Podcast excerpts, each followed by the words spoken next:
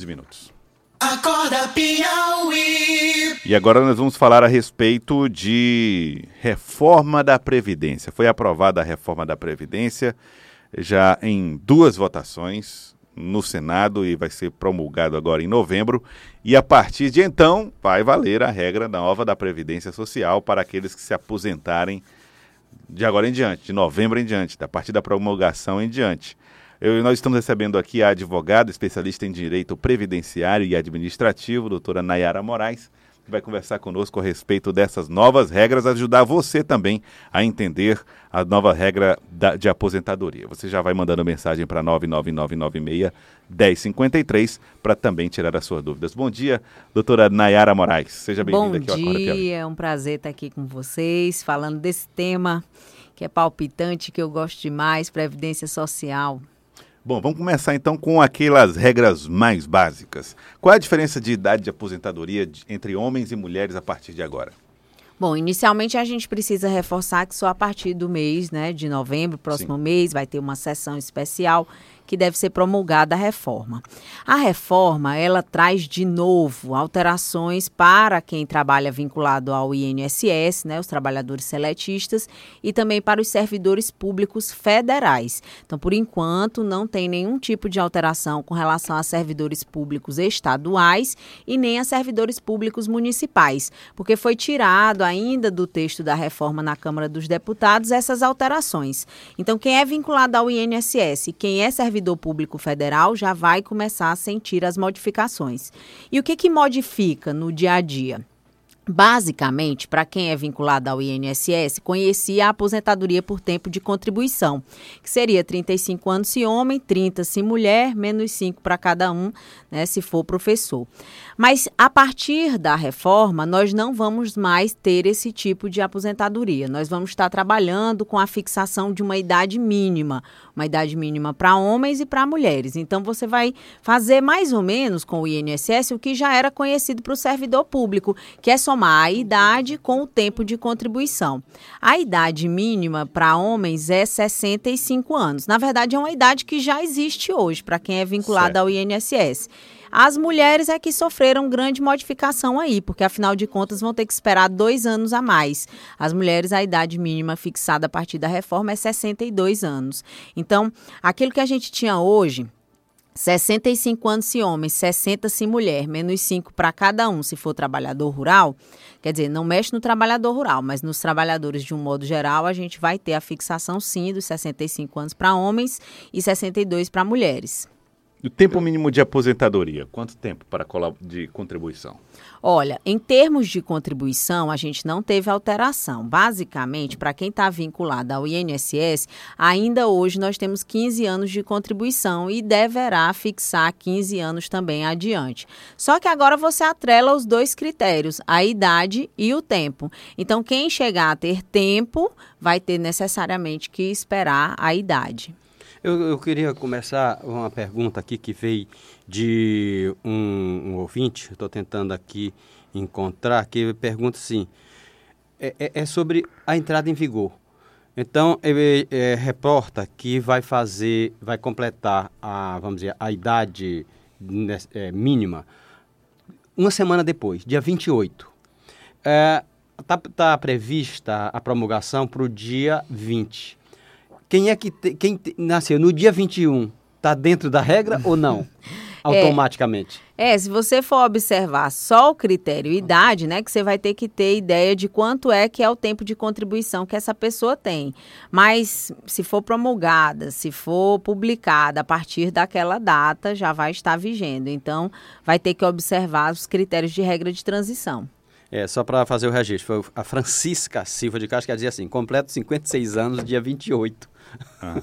Ou seja, uma semana depois da reforma. Da reforma. Uma semana depois. É, então, é, passa a ser essa outra regra. É, porque na verdade o que você vai ter que observar aí com relação a ela é que a, o grande diferencial, talvez, entrando pela regra dos pontos, que é a regra de transição que vai pegar Sim. a maior parte dos trabalhadores, é, você não vai ter que verificar que a dona Francisca aguarde muito tempo. Mas o que, que vai acontecer com ela?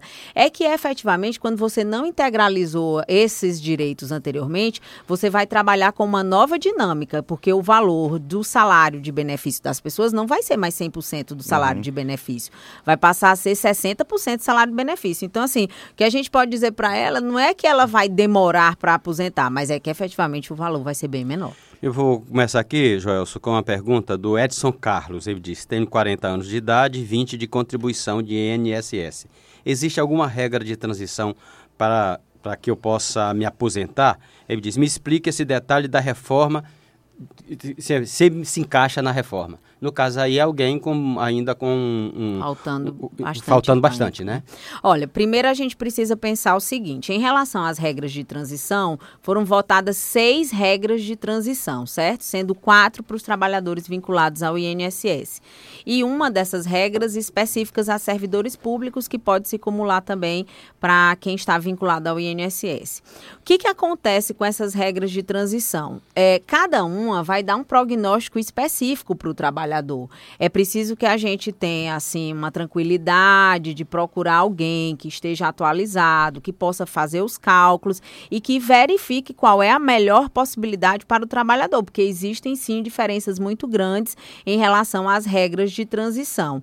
Então, assim, quem que escolhe qual regra de transição que vai utilizar é o próprio trabalhador quando vai sinalizar a previdência social qual é a regra. Então, é preciso compreender essas regras, estar é, é, assim, conversado com pessoas atualizadas, orientadas, para que você não tenha erro.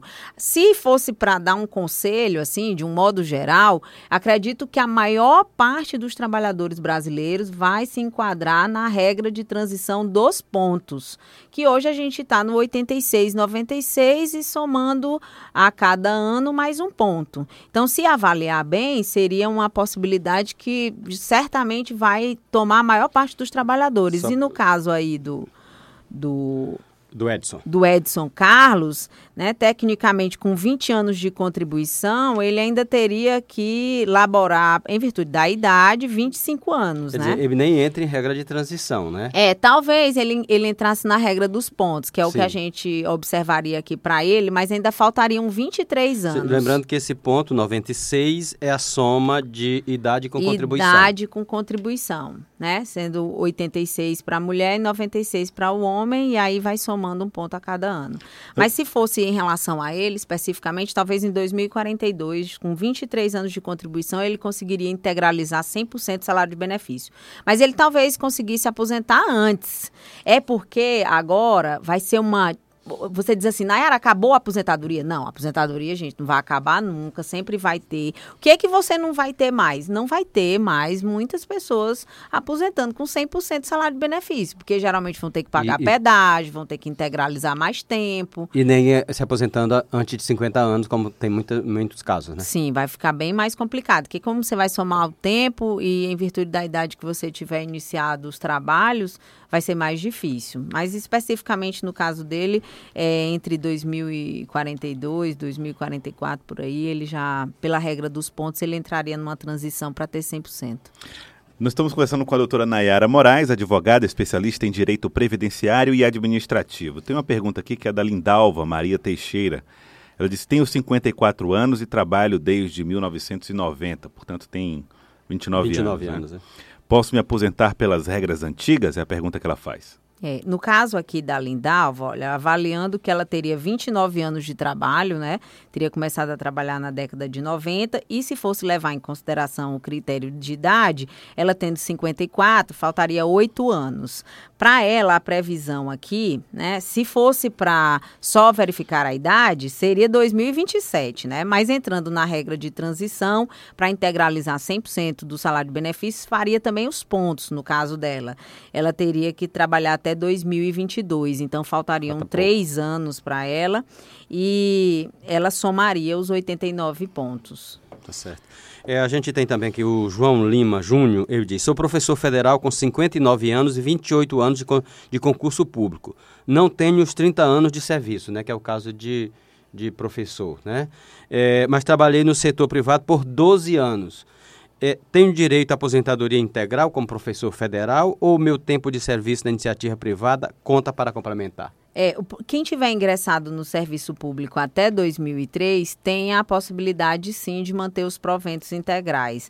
Aqui no caso dele, o que pode ser feito é ele trazer esses 12 anos de contribuição de um regime para o outro Somando isso, ele pode configurar o tempo o suficiente. Tempo né? Talvez ele já pudesse até se aposentar em 2019, né? Eu Mas. Vi, já vi muita gente do Serviço Público Federal se aposentando bem antes disso, né? É. é e também houve uma correria, né? Exatamente. Se você avaliar esse ano, ele foi um pouco atípico com relação Exato. aos professores federais e aos integrantes das estatais também. Complementando essa, essa pergunta aqui, quem, quem contribuiu, por exemplo, para uma empresa privada, depois contribuiu para o governo do estado, depois para o governo federal, que na verdade terminam sendo três regimes, né? Como é que fica essa, é, é, essa soma de tempos? Olha, é interessante que cada trabalhador faça um levantamento de qual é o tempo que tem em cada regime previdenciário e que peça a certidão de contribuição e que some esses tempos em um determinado regime. No caso dos servidores públicos estaduais, como a gente ainda não tem alteração previdenciária para eles, talvez seja interessante ele levar o tempo da iniciativa privada para o serviço público estadual, né, a fim de que ele consiga usufruir desse período. Se puder juntar juntar todo esse período dentro da nova lógica, né, da reforma, isso vai poder ser somado e esse trabalhador certamente vai ser é, beneficiado com isso. Bom, tá aqui mais dúvidas. A dúvida do Leonildo Alves Moura. Faz mais de cinco anos que já tenho direito a me aposentar pelas regras antigas, mas não quero parar de trabalhar, inclusive porque a minha aposentadoria vai ser menor que o salário. Posso ser prejudicado se eu não me aposentar logo? É a dúvida dele. Olha, em termos de prejuízo, não vai haver prejuízo para quem já tem direito adquirido, né? Se você já integralizou as regras para aposentar e já poderia ter dado entrada, é uma opção sua continuar trabalhando, né? É interessante que você entenda que a partir do momento que você integraliza, aquele valor que você continua contribuindo, ele não serve ali necessariamente para você, ele vai servir para o sistema de previdência para manter esse equilíbrio. Ah, o que vai acontecer aí, especificamente com relação às aposentadorias, é que para quem ainda vai passar para as novas regras, o valor desse salário de benefício vai ser calculado com 100% das contribuições. Então, aquilo que a gente tinha hoje, de que as pessoas retiravam da base, né, o INSS, 20% das menores contribuições, isso não vai acontecer mais, né? Todas as contribuições que a pessoa tiver feito vai ingressar para a base. E aí isso vai fazer a a primeira queda do valor dos benefícios. E depois aquele corte, porque ninguém mais, tecnicamente, se não tiver na, na transição e não cumprir as regras a mais, vai ficar apenas com 60% do salário de benefício. Então, é uma segunda faixa de corte. Olha, só acrescentando aqui uma, uma pergunta do Ideval, que, da tabuleta, que dentro dessa questão do somar tempo, ele diz que tem cinco anos, que tem um tempo de, que, de serviço na Marinha. Até diz, cinco anos, quatro meses e um dia. Bem detalhado. É, como é que ele pode usar esse tempo? É, esses tempos, os regimes é de previdência, de... eles se comunicam, né? Então a ideia é que você se dirija ao regime de previdência, tenha a informação. Então, se, se ele hoje é, é, é, funcionário de uma empresa privada, ele, ele some a ele esse. Ele some a esse tempo, que vai somar como tempo de contribuição. Então, tudo que você tiver de tempo que puder reunir é importante porque certamente vai entrar na regra do somatório dos pontos, que é essa, essa fixação maior, geralmente, para todos os trabalhadores. O Marcos está dizendo aqui: eu estou aposentado há três anos anos com o teto máximo da Previdência, corro algum risco de ter perdas nos próximos anos? Não, não. Para quem já está aposentado, para quem já usufrui de seus benefícios, a única perda aí que a gente vai ter é aquela perda natural em relação à, à falta de reajuste mesmo, né? Que você vai vendo o salário mínimo aumentando e aí você não vai vendo o benefício crescer na mesma medida.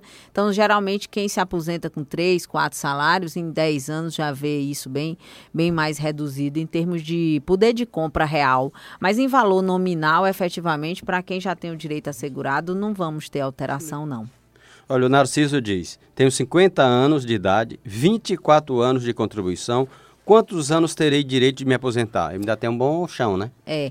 Não, geralmente aí é aquela coisa que a gente estava falando, igual o caso do Edson. Vai fazer o somatório dos pontos, e aí, na medida em que você somar, você vai ter uma possibilidade de contribuição maior. Porque o caso dele é o seguinte: ele, tem, ele disse que tem 50 anos. Sim. E tem 24 de contribuição. Sim. Vamos considerar daqui a é, se- 15 anos. Ele deveria se aposentar com 65, né? É, 65. Aí ele tem, daqui a 15 anos, ele tem mais, é, é, é, somando esses 15 aos 24, ele vai ter 39 de, de, de tempo de serviço. Então ele vai ter 104 anos. Ou 104 100 pontos. pontos, né?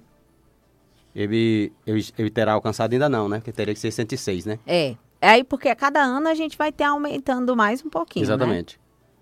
Muito bem. 106. É, bom, o pessoal mandando mensagens para nós pelo 999961053, que é o número do nosso WhatsApp. A Francisca Silva Castro diz que completou 56 anos dia 28, uma semana depois da reforma. Isso aqui já foi, Que a, foi o que foi a dúvida, pouco. da, É, da dúvida tava- que foi. Aliás, eu fiquei com uma dúvida em relação aqui, o da Francisca, que foi a primeira que o Fernando acho que trouxe, né? É, que é o seguinte, ela completou 56 anos no dia 28, uma semana depois da reforma virar lei, mas a reforma não virou lei ainda, né? É, não. Ainda não. A gente vai ter essa promulgação, mas certamente aí, em relação ao tempo de, Uhum. de início de atividade, ela vai entrar numa regra de transição. Uhum. Se ela entrar na regra dos pontos, né, em 2021, ela poderia se aposentar e ainda faltariam dois anos, e ela teria um salário de benefício de 90%. Quem, quem já completou o tempo, é melhor fazer isso logo antes da, da promulgação da nova regra. É, houve essa protocolar, correria, né? Houve essa correria. Há uma demora. Não necessariamente você precisa correr para fazer isso, tá? Se você já tiver adquirido esse direito, ok. Mas aí é uma questão mesmo de, de datas, efetivamente. Não vai dar para você. é, tentar dar um jeito para ajustar, mesmo que falte pouquinho. Tem uma regra de transição que ela é bem interessante para quem tem quem está faltando só até dois anos para se aposentar. Quem, quem, tem, quem não tem 35 anos se homem e não tem 30 se mulher, mas está faltando dois anos. Seria uma regra de transição onde você teria que pagar esses dois anos que estão faltando, mais um pedágio de 50%. Um é uma mais. outra é uma outra possibilidade de regra. Então, se você está faltando um ano, então você teria que pagar aquele ano mais meio ano adiante. Aqui no caso da Antônia, ela diz assim: tenho uma dúvida da regra de transição. Eu acho que ela nem tem, nem precisa se preocupar com a regra de transição. Eu tenho 51 anos e 31 de contribuição. Como fica para mim essa regra? Quer Olha, dizer, no caso tem 31, mulher nem, nem caberia, né? É, no caso dela aí, porque você observa que ela já tem 31 anos de contribuição. Se ela quiser se aposentar, ela já até poderia se aposentar por tempo de contribuição, que seria 35 anos se homem e 30 se mulher. Como ela já passou um ano, tecnicamente ela já teria condição de ingressar. Mas entrando aí nas regras de transição, é, se ela fosse integralizar 100% do salário do benefício, faltariam quatro anos para ela. Seria em 2023 que ela conseguiria aposentar. Então, só para você ter uma ideia, a gente fazendo uma análise específica dela, ela poderia se aposentar agora, em 2019, já com a regra nova, só que só 60% do salário de benefício, né? Ela não, não- ela não seria alcançada, não teria garantida a regra antiga, não? Se ela desse, se ela, é, ela dando entrada, ela teria sim, se não fosse entrar na regra de transição, porque ela já tem o tempo de contribuição. Mas aí ela se aposentaria Com por esses- tempo de contribuição e pela lógica atual, que tem o fator Ah, previdenciário. é porque é uma outra dinâmica. Agora, com a extinção, se ela quiser dar entrada na aposentadoria por idade, aí é uma outra dinâmica. Certo. Entende? É, é, inclusive, é, é, que é um- uma situação diferente da, da, que a gente, da Antônia, que a gente falou há pouco, tem o Leonildo que diz: faz mais de cinco anos que já tenho direito a me aposentar pelas regras antigas, mas não quero parar de trabalhar, inclusive porque minha aposentadoria vai ser menor que o salário. Né? Aí, posso ser prejudicado se não me aposentar logo? Não, não vai ter prejuízo. Essa sensação de que a aposentadoria é, me- é menor do que o salário, as pessoas vão ter mais a Mais partir de ainda. agora.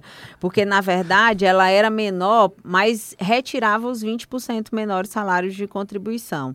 E agora não, todos os Tudo. salários vão para a base, mas tecnicamente ele já está protegido. Que aí é uma outra pergunta que tem mais adiante. Pelo que eu entendi agora, o valor do salário vai ser, que é a Silvani. Pelo que eu entendi agora, o valor do salário vai ser a média dos vencimentos, né? É, da aposen- a média, do- a, a, a- o valor do salário, não, o valor da aposentadoria, né?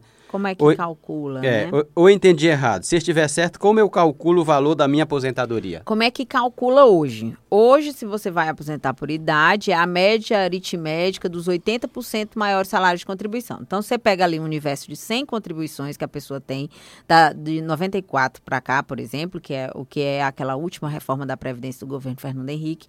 Aí você pega as 80 maiores, soma e divide por 80. E a pessoa vai ganhar 100% daquilo. O que que vai ser agora? Não vai ser só as 80 maiores. Você vai pegar as 100 soma as 100, divide por 100 e a pessoa só vai ganhar 60% disso. Quer dizer, além da- do desgaste da inflação, ainda tem essa depreciação direta nominal. Que né? é dupla, né, na verdade, porque você reduz quando você acrescenta todos os salários de benefício para a base e você ainda reduz porque corta de 100% para 60%. Então é um corte, acho que é até triplo para a população brasileira. Estima-se que os trabalhadores que ganham entre R$ 1.400 e 1.500 reais são os mais afetados com a reforma da Previdência. Ah, é, né? Então, até a história de que atinge, tira mesmo do servidor público do, do, do alto, não. né? É, o servidor público ele vai ser afetado com grandes alíquotas, né? Por exemplo, de 11% vai chegar até 22%. Então é uma soma, né? É um, é um valor bem grande que vai ser descontado. Pra, acho que para que as pessoas não fiquem só com a sensação de, de corte, tem uma coisa que eu acho que é interessante na reforma da Previdência, que leva em consideração a aposentadoria de juízes e de promotores. É, a partir de agora, sabe aqueles casos em que o juiz ele comete alguma irregularidade ou o Sim, sim. promotor e aí ele fica ele é com a punido e aposentadoria, aposentadoria como integral. punição? Então, a partir de agora não vai mais haver nenhum tipo de possibilidade desses, desses profissionais ficarem com a aposentadoria. E pelo- Isso você extingue E isso. pelo que eu estou entendendo, a grande diferença para o servidor público, no fim das contas, é que ele vai contribuir mais. É, o servidor público, proporcionalmente ao que está sendo aumentado em termos de alíquota para o INSS, o servidor público vai contribuir bem mais. Agora, tem um, um outro fato que eu acho que é interessante na reforma, que é preciso dizer, que é em relação aos parlamentares. Porque sempre ficou aquela questão, né? E aí, como é que fica os parlamentares? Eles vão ficar ainda com as aposentadorias especiais? Então, a, a reforma da Previdência, ela extingue as aposentadorias especiais, esses regimes especiais dos parlamentares.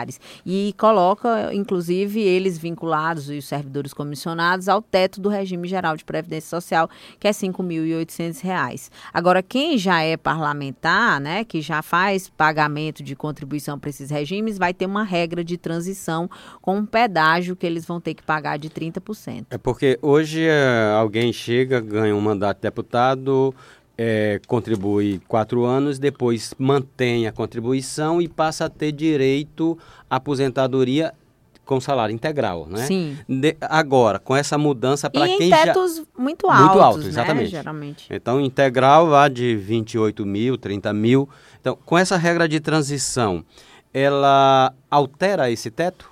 Para É, quem já é? Sim, para quem vai pagar o pedágio, né? Porque eles vão ter que pagar o pedágio e se vincular à idade de 65 ou 62, e isso vai fazer com que eles se vinculem ao teto do regime geral de previdência social.